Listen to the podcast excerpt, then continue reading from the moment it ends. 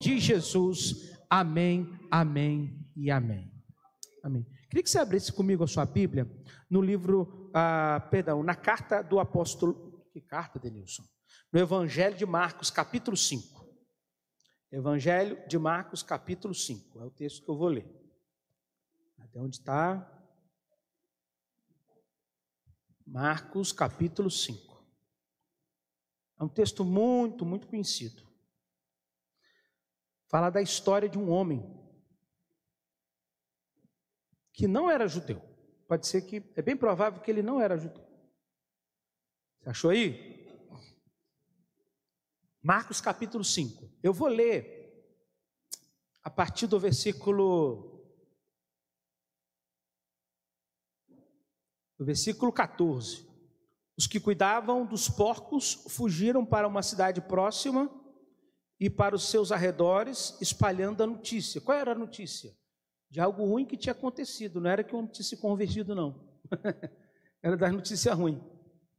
Né? Você vê notícia ruim na televisão todo dia? Não precisa fazer força, não. Mas agora a notícia boa, vamos lá. Chegaram até onde Jesus estava e viram um homem que tinha sido possuído pela legião de demônios.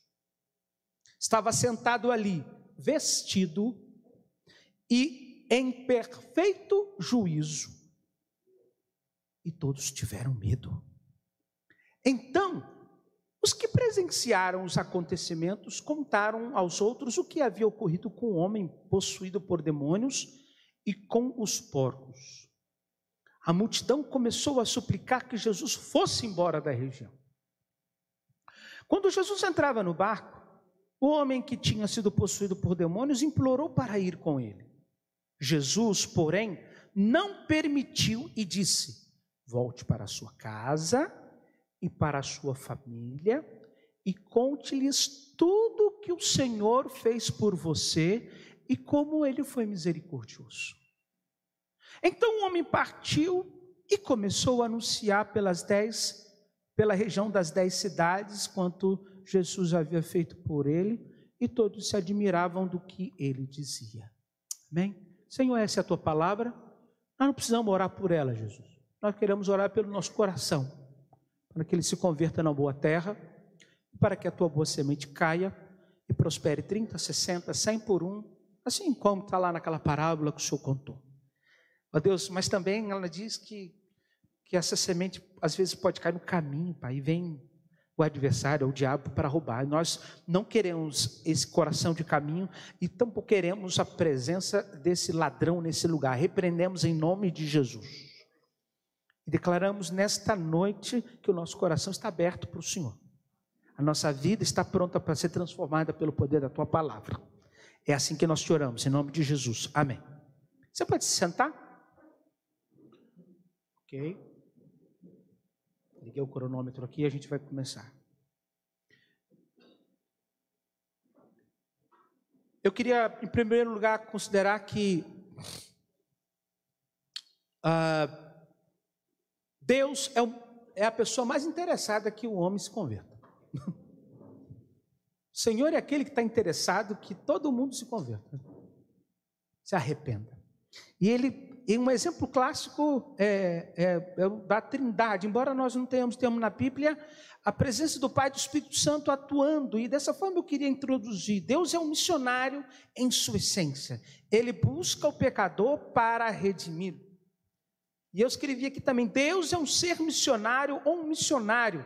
Em seu ser revela isso, quando também a Trindade se revela ao homem na história, conforme está escrito na Escritura o Pai envia o Filho e o Pai e o Filho enviam o Espírito Santo. Diga isso comigo: o Pai envia o Filho e o Pai e o Filho enviam o Espírito Santo.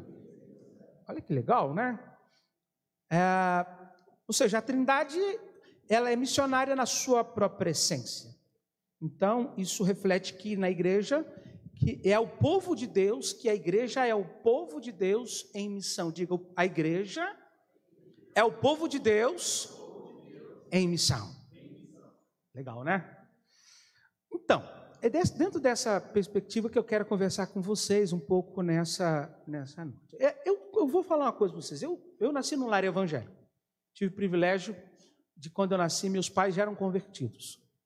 E a minha mãe trabalhava no departamento infantil. Minha mãe, eu aceitei Jesus através da minha mãe, numa escola bíblica de férias. E como criança que participou, quem participou do Ministério Infantil quando criança aqui na igreja aqui? É, legal. Show. Eu vou falar de um negócio aqui, talvez vocês não são dessa época, e eu vou denunciar a idade daqueles que sabem o que eu vou falar. Quem conhece aqui o flanelógrafo? flanelógrafo, pastor Maurício conhece. Quem mais conhece? Lá, lá atrás, ó, conhece. Eu vou explicar para essa geração é, de 80, de 2000 para cá, né? É mais ou menos assim: era um quadro com um pano, tá? E a gente e as professoras, para contar a história, ela usava uma figura com velcro e grudava ali. Pegou? Aham. Uhum. Aquele quadro era o flanelógrafo. Ah, depois vai no YouTube ver se tu encontra lá alguma, algum resquício disso. Pois bem, eu, eu era, quando a professora falava assim, quem quer ajudar a professora? Eu, eu. E eu me lembro que eu era um desses que me oferecia. Eu me lembro que quem contava muitas dessa história para a gente era a minha mãe, como professora. E ela pegava a figura do endemoniado gadareno para contar. Era uma vez, Jesus vinha no barco descendo. E ela pegava a figura, aí eu dava a figura para ela, e dava a figura do gadareno. Gente, depois de mais de 30 anos, 40 anos, descobri que aquele gadareno era um fake. Porque se botasse a figura do jeito que ele era, não ficava nenhuma criança naquele lugar. Entendeu agora? Ele tinha uma cara de maluco, sim, tinha uma cara meio assim de dois, dois. Mas estava longe de ser essa figura que a gente encontra aqui no relato de Marcos. Né? Essa figura é, que dava medo, essa figura é, que. Né, eu não sei se alguém que já viu aquela série Chosen que está Jesus, que muito boa, não é? Quando você vê aquela Maria, aquela Maria Madalena cheia de demônio, não dá medo? Caraca, acho que o Gadareno era pior do que aquilo, gente. Né? Já deu spoiler, né? Puxa vida. Mas não assusta não que vai ser bom, tá? Quem quiser assistir, pode assistir que é bom. É muito legal. Mas, muito bem, eu queria fazer a leitura desse texto que eu acabei de ler aqui, um textinho, um trecho, né? Na Bíblia Mensagem, diz assim: Jesus estava indo para o barco e o homem que fora liberto dos demônios pediu para acompanhá-lo. Mas o mestre não permitiu. Em vez disso, aconselhou: vá para casa, para o seu povo Conte-lhes o que o mestre, num gesto de misericórdia, fez por você. O homem voltou e, na área das dez cidades, dava testemunho do que Jesus havia feito por ele. E eu gosto como termina na versão de Eugênio Peterson. Ele diz assim: é, ele se tornou o assunto da cidade. Que legal, né? Se tornou o assunto da cidade. Pois é, então eu tenho que estar falando de uma pessoa que se tornou o assunto da cidade, mas antes era uma pessoa indesejável, né? Não seria fácil lidar com uma pessoa desse, nesses dias. Vocês têm próximo de vocês aqui lá na cidade de São Paulo a Cracolândia. E tem uns camaradas que se assemelham um pouco com o que é a vida de um gadareno. Só que os gadarenos ele morava num outro endereço privilegiado, morava no cemitério, isso mesmo. Né? Era o cemitério, era o lugar onde, onde, ele, onde ele perambulava, onde ele andava. Mas observe que Deus, através de Jesus Cristo, tem a iniciativa. O fato de Jesus vir à Terra é esse Deus que vem ao encontro da humanidade. Né? Eu poderia citar vários textos aqui que falam sobre isso. Mas eu fico pensando, pensando, ah, se fizesse um episódio desse Gadareno, não sei se foi feito lá pelo Chosen, que eu ainda não cheguei, mas se a gente pudesse reproduzir na, nas telas a chegada de Jesus pela, no, ah, chegando com barco e, e os discípulos empurrando o barco para dentro da areia e vindo o camarada naquele estado que vocês vem aqui, porque é o que Marcos descreve, que ele vem gritando, vem urrando. Eu posso imaginar os discípulos assim, vai programa que nós vamos ter aqui hoje. Olha que recepção maneira, né? O que, que nós viemos fazer nesse lugar? A gente está na época do politicamente correto, né? Um outro dia eu soltei na igreja, programa de índio. Minha mulher falou: Não, isso não, não fala isso não.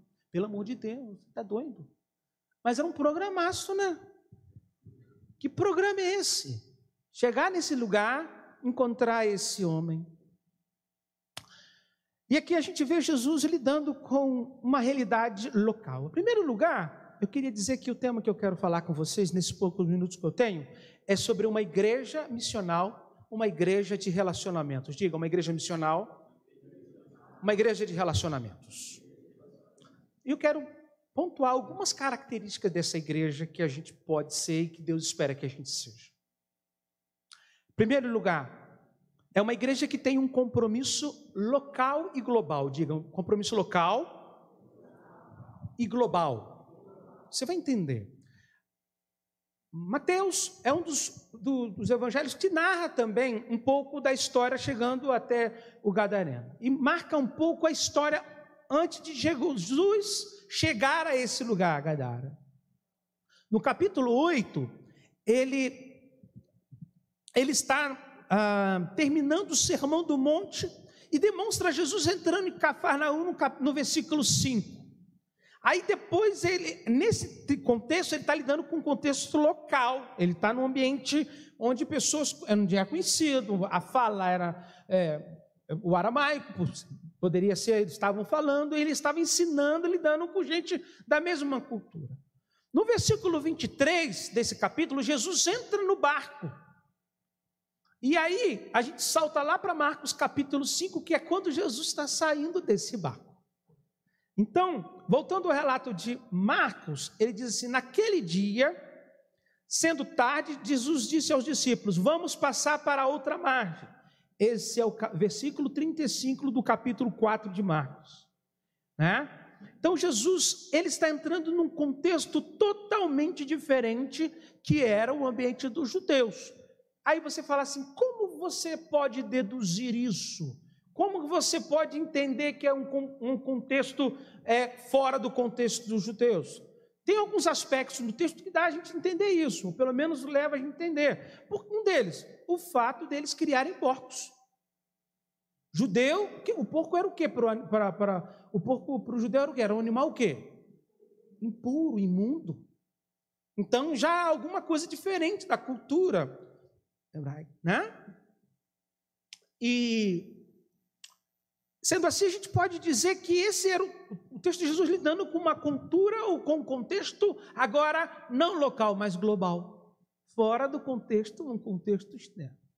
Gente, eu não sei aqui em São Paulo, eu acho que sim, também porque São Paulo é um estado grande, mas Minas Gerais, onde eu estou morando e, e, tenho viajado bastante, a diferença ah, da, de, de, cultura dentro do estado é muito grande. Do norte de Minas para o sul de Minas, para a região do Triângulo Mineiro, né?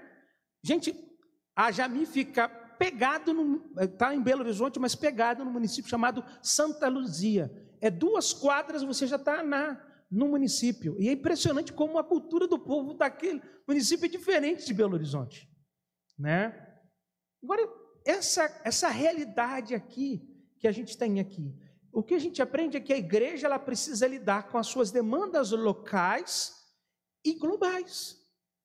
A gente precisa estar atento a essa realidade aqui. Eu sei que vocês têm essas bandeiras todas que estão aqui. Isso, refere, isso, isso me faz crer e me faz entender que vocês estão também comprometidos com o mundo, com as outras nações. Amém? É isso que o Senhor espera. É, a igreja que é, ela, ela dialoga, ela conversa com essa comunidade onde ela está inserida, através dos projetos de evangelizações, de evangelização que ela tenha nesse lugar, através das, dos, dos dos movimentos que ela faz, de inserção na comunidade onde ela está inserida, ela não é um ser estranho nessa comunidade, ela precisa ser reconhecida. Um dia um pastor falou para mim: Eu tenho me preocupado se um dia minha igreja deixar de existir aqui, se o pessoal vai sentir falta dela. Ou se você. Onde está aquela igreja? Ah, não sei. Né? E quando eu falo igreja, gente, eu não falo só apenas nesse prédio que aqui está. Eu falo de você como igreja. Se você se mudar do condomínio onde você mora, se você vai fazer falta. O cara, oh, graças a Deus, não aguentava mais descrenteado. Né? É. Eu morei, eu morei, era muito engraçado, gente. Eu morei na Baixada Fluminense e tinha guerra de música. De um lado era pagode, funk, e do outro lado era Chile Carvalhais, que não era da Assembleia de Deus. Da glória! E tu, era um conflito, velho, de, de né? não é isso que eu estou falando. Não, não é disso que a gente está falando. E a realidade é que Deus quer que a gente tenha um coração local e um coração global. Diga, a igreja missional tem um compromisso local e global. Esse é o primeiro ponto. Segundo, a igreja missional é uma igreja que tem relacionamento com Jesus. Uh, Jesus? Estamos aqui com Jesus. A gente deveria pensar assim, né? Mas, por incrível que pareça, alguém pode dizer, ah, você está discursando sobre o óbvio. Não, não. Se a gente ignorar a realidade, poderia ser, se a gente ignorar a realidade de uma boa parcela de cristãos evangélicos no Brasil. Engraçado que está surgindo um grupo agora ah, dos, dos não praticantes. É. é. Ou o grupo dos já fui. Já fui. Eu peguei o Uber para ir para a rodoviária lá em Belo Horizonte e o cara é, que estava no Uber falou assim: eu fazia parte de um grupo de dança de uma igreja famosa aqui de Belo Horizonte. Eu, que legal, que maneiro. E como é que está o grupo hoje? Ele, bem, acabou. E eles, o que, estão trabalhando? Não, está todo mundo nas drogas. Aí eu olhei para ele assim, eu falei, nossa, será que ele também está, Jesus? E está carregando droga aqui dentro? E não, não, eu não. Eu, graças a Deus, não. Né, eu vou na igreja. De vez em quando eu vou na igreja com a minha mãe. Mas está ficando normal isso aí. Ah, existe a ideia equivocada de que, como igreja, estejamos relacionando com Jesus, quando na realidade a nossa relação de fé está direcionada a aspectos da religião, como práticas religiosas, eventos, né? É, campanhas. Eu conheço gente que é crente de campanha, ele está na campanha, né? ele está no evento. Denilson, você é contra essas práticas, você condena isso? Gente, cada um no seu cada um, mas eu quero dizer o seguinte: eu não estou condenando a prática, estou querendo dizer que elas não são a melhor forma, ou não é a melhor forma, de avaliar a nossa relação com Deus. Eu não avalio a minha espiritualidade, meu relacionamento com Jesus através disso. Uma vez eu ouvi uma história que me ilustra muito bem sobre isso. Diz que um camarada era, vivia num país de, onde havia ah, discriminação racial e ele começou a frequentar uma igreja de maioria branca. E aí ele começou a ir ali porque ficava perto da casa dele, mais prático para a logística dele, e começou a frequentar até o dia que o diaconato se reuniu e falou: Pastor, esse camarada aí está na igreja, a, gente, na igreja não é para ele. E aí ele, o pastor, ir, Aí ele falou assim: não, a gente queria que. Não, eu não vou falar nada, não. Vocês reúnem aí, nomeia um, alguém para falar com ele. E aí um dos diáconos foi até o, irmão, o irmãozinho e falou: olha, olha, a gente queria falar com o irmão, que você tem observar que você tem já participado aqui várias, várias reuniões. É, estou querendo até me lembrar. Pois é, é sobre isso que a gente queria falar com o senhor. Queria falar com o senhor. É porque o senhor precisa procurar uma igreja lá é, na região onde tem mais gente assim do tipo do senhor, né? E o homem se sentiu tão um lixo, né? E tá, saiu. Aí a igreja era na beira da rua e ele saiu, cruzou a rua, se sentiu tão arrasado que ele sentou no meio-fio e ficou lá assim, desolado. Aí veio um camarada, sentou do lado dele, ei, beleza? Beleza? Está chateado com o quê? Nada não. Ele é, é, é com essa igreja aí. Mas por quê? Ah, porque eles não querem que eu fique nessa igreja. Aí o cara falou assim: culpa não, cara, eu sou Jesus, e eles também não querem eu aí, não.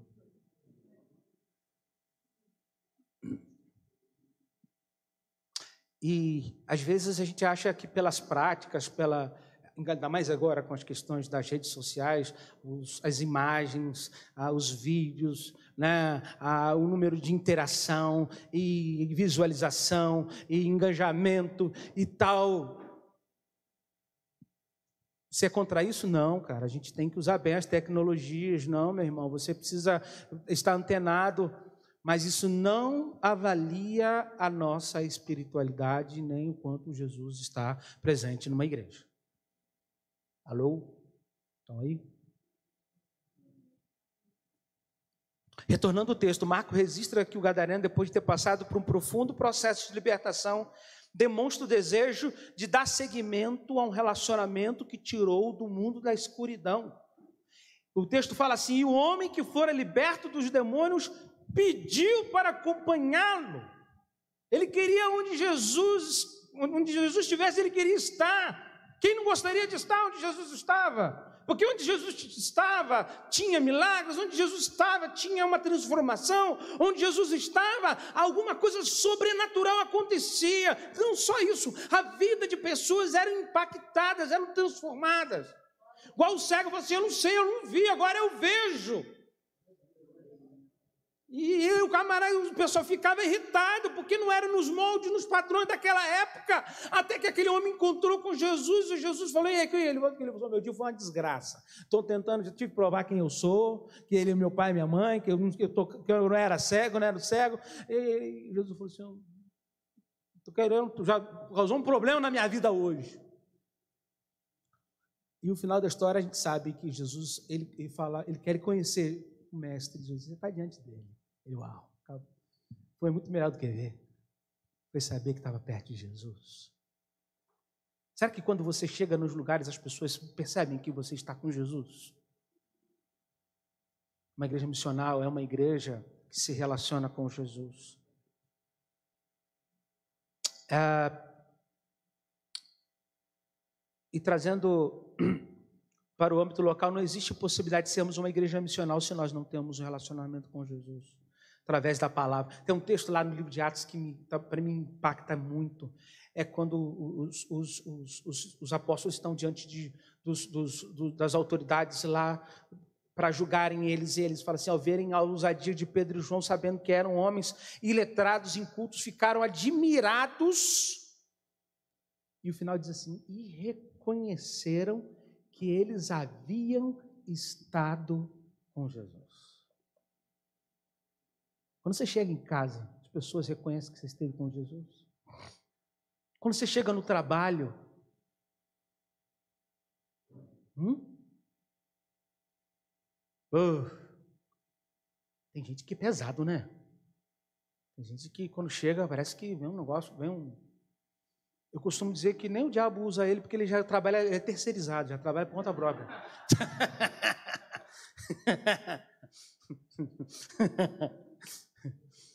tem que patentear isso, né? Mas é verdade, mano. Tem um pessoal.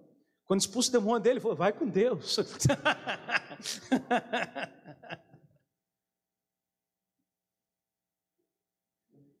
é, gente. Uma igreja missional tem um profundo relacionamento com Jesus. Uma igreja missional é uma igreja que tem relacionamento com a família. Quando Jesus diz para o Gadareno, vá para casa, em, outro, em, outras palavras, ele está dizendo, vá se relacionar com as pessoas do seu relacionamento familiar. A palavra casa aqui, está o nosso professor sentado aqui, não vou, eu, eu passei raspando em grego, é oikos, a palavra utilizada aqui. O é muito mais do que a casa em si, diz respeito às pessoas que fazem parte daquele ciclo de relacionamento. Minha sogra vai lá na minha casa, está lá em casa com isso aí. Ô, Fernanda, pai ela não está aqui? Não. Não, mãe, eu guardo. Mas lá em casa eu guardo. Mas ela é sua casa, que é minha casa, mãe. Ela não relaciona, ela não mora, ela mora lá em Petrópolis, mora em Belo Horizonte. Mas se você tem uma pessoa que te ajuda duas vezes por semana em casa, ela sabe onde estão as panelas, na hora que acabar de guardar, ela vai guardar. Você sabe, às vezes, mais da família dela do que de gente da sua família, de irmão seu que mora lá. Depois de Ribeirão das Trevas, é um lugar que tem lá em chama. Você entendeu? Então, gente, é, é, é isso que Deus está falando. Você se relaciona com a família. Aí você fala assim, Denilson, você não conhece a minha família. Bem, Não conheço mesmo, não. Mas na, na Bíblia tem umas famílias, principalmente de Jacó, que daria uma série de Netflix com várias temporadas, com conteúdo para mais de 45 anos. Isso eu sei. Só, tran, só tranqueira, só coisa ruim. Né? Eu queria que você fizesse um exercício comigo nessa noite de voltar a casa junto com o Gadareno, ou melhor, o ex-Gadareno agora transformado, liberto pelo poder do, do Jesus Cristo, né? Agora ele está com uma aparência bem modificada, passou por aquele programa Stream Makeover, está todo, né, todo, todo bonitão. E eu lembro da figura do flanelógrafo, agora que eu lembrei. Essa é a verdade. Ele sentadinho, cadê a cadeira? A figura do flanelógrafo é assim, gente. Ele sentado assim, ó, assim mesmo, perto de Jesus, assim, ó. E com cabelo com gelzinho. Naquela época, não sei nem se tinha gel, estava com gelzinho assim. Gente, sentado, bom, né? Em perfeito juízo, né? Ou seja, Deus trabalhou no aspecto psicoemocional dele. Como deve ter sido o retorno de alguém que até pouco tempo era considerado uma ameaça à sociedade? Hum? Nosso primeiro ponto a gente comentou sobre relação com Jesus. A gente falou antes um pouco sobre relacionamento com Jesus, agora há pouco, não foi? E agora a gente está falando e deixando a relação a, vertical para entrar no mais complicado que é o horizontal. Que é difícil, né, gente? Hã? É complicado. Jesus até ele mesmo teve problema, que o pessoal não acreditava nele, os irmãos dele lá. Né? Eu não consigo entender pessoas que desejam ter um relacionamento profundo com Deus, carregando ódio pelos pais, pelo irmão. Se ele chegar, eu saio. Isso está se tornando cada vez mais complicado. Você sabia que na Espanha, véspera de Natal, lá Noite Vieja, Noite Buena, é o dia que tem mais ocorrência na polícia. É o dia que tem mais BO. Porque todo mundo se reúne, bebe e sai no cacete, no tapa. Desculpe se eu usar uma palavra que não pode ser usada aqui, mas lá no Rio não é palavrão, não. Mas vocês aqui eu estou me movendo com dificuldade para não falar besteira. Mas é isso mesmo. É aquele cunhado nosso cego que está te devendo, né, que não pagou até hoje. Né? Aquela cunhada né, que posta um monte de foto e está devendo Deus o mundo, né? Sobrinho, que agora a gente está lidando com novas realidades, né? E acho que ele saiu do armário. Aquela coisa, e a vovó perguntando, é aquilo mesmo? Esse dia a vozinha, minha vozinha ainda estava viva, falou assim, um menino, um menino, menino, é? é, é não, eu falei assim, vó, não vai perguntar de você não. Vai, vai, não vai, pergunta difícil não. Ou eu sou todo, a gente sabe, é o mundo, é um é, está vendo, já não é, gente. Todo mundo na tua casa canta ainda harpa quando chega no dia de 24 de Natal. É os guerreiros se preparam, né? Não, gente. Hoje até o pessoal escapa na hora de orar, né? Pois bem, gente, você precisa lidar com a família, ter relacionamento com pessoas.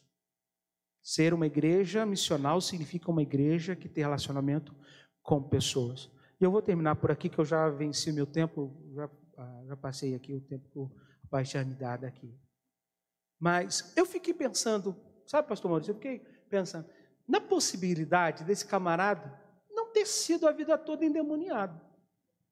Vocês já pararam para pensar nisso?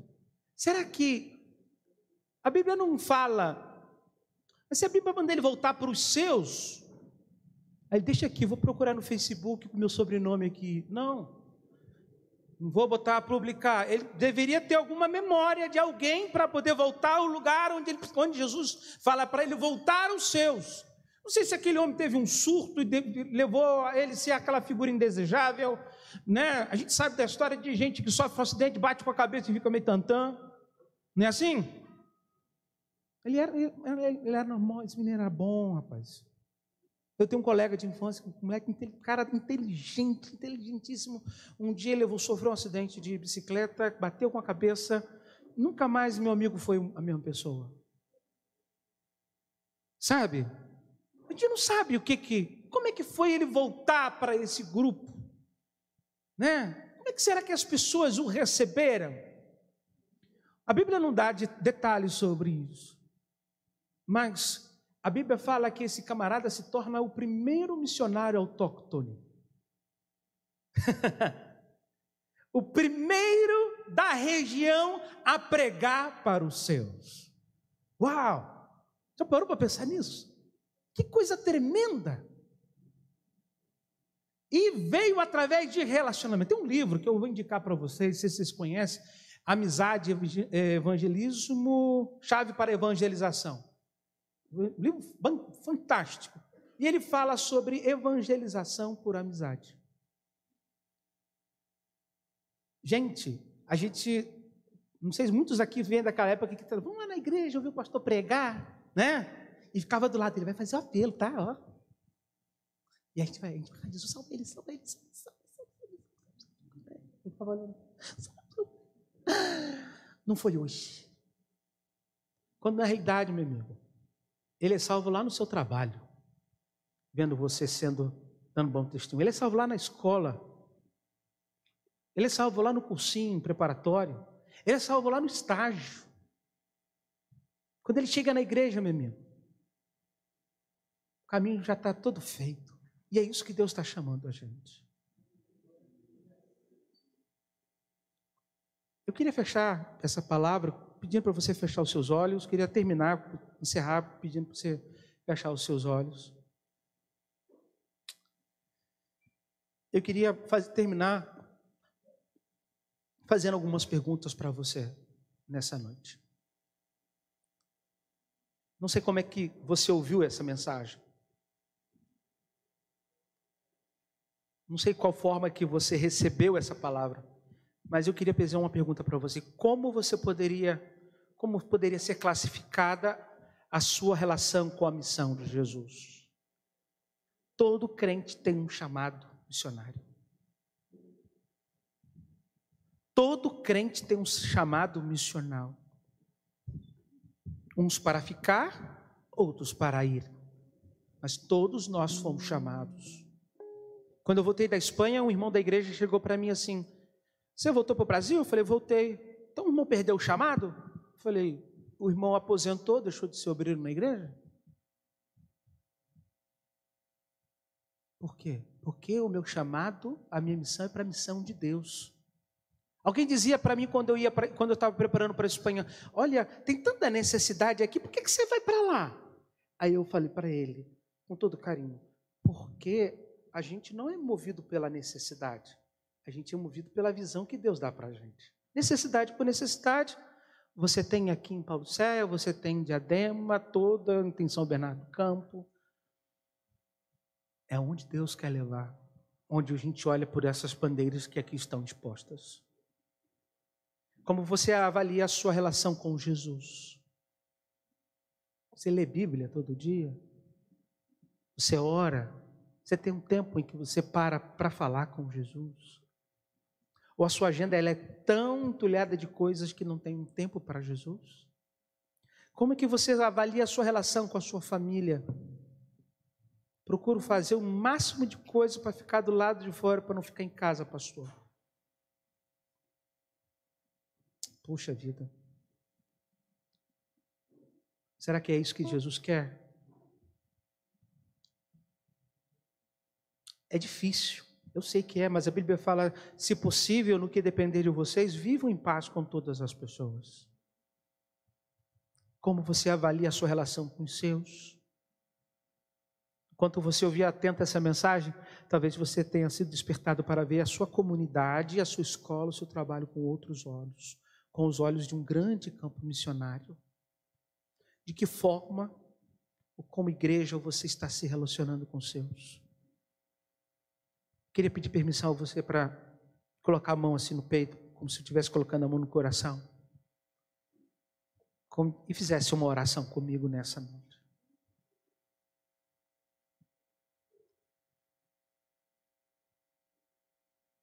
Uma vez eu ouvi algo que me chocou muito, me, me, me impactou muito. A pessoa falou assim: Olha, não são as, as ideias, não são as palavras que você anotou, não, não são os pensamentos que você elaborou sobre o que você ouviu, mas é o que você decide fazer em relação ao que você ouviu nessa noite. Eu queria que você repetisse uma oração comigo. Diga assim: Senhor Jesus, eu ouvi a tua palavra. O Senhor falou o meu coração. E eu reconheço que quanto à missão local e à missão global, a minha nota não dá para passar. Nessa noite, Senhor, eu reconheço que eu preciso rever as minhas prioridades. Senhor Jesus,